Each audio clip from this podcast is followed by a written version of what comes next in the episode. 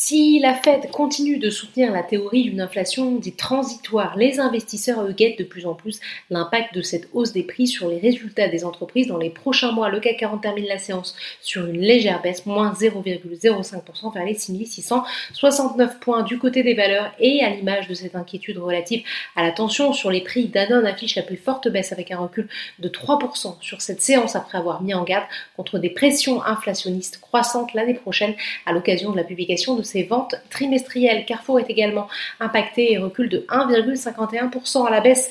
Aussi le segment de l'aéronautique avec Thales et Safran qui reculent respectivement de 1,57% et de 2,17%. À l'inverse, la foncière commerciale Unibail-Rodamco Westfield rebondit et avance de 3,76%, plus forte hausse de l'indice. Elle profite en effet des perspectives de reprise plutôt confiantes des dirigeants de Mercialis.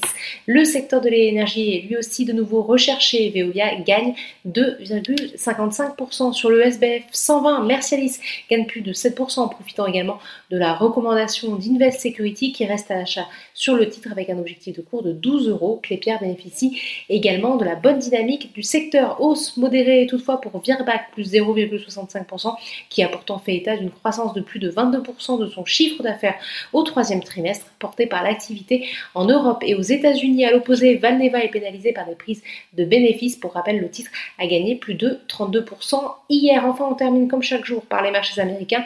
La bourse de New York est soutenue par les publications d'entreprises.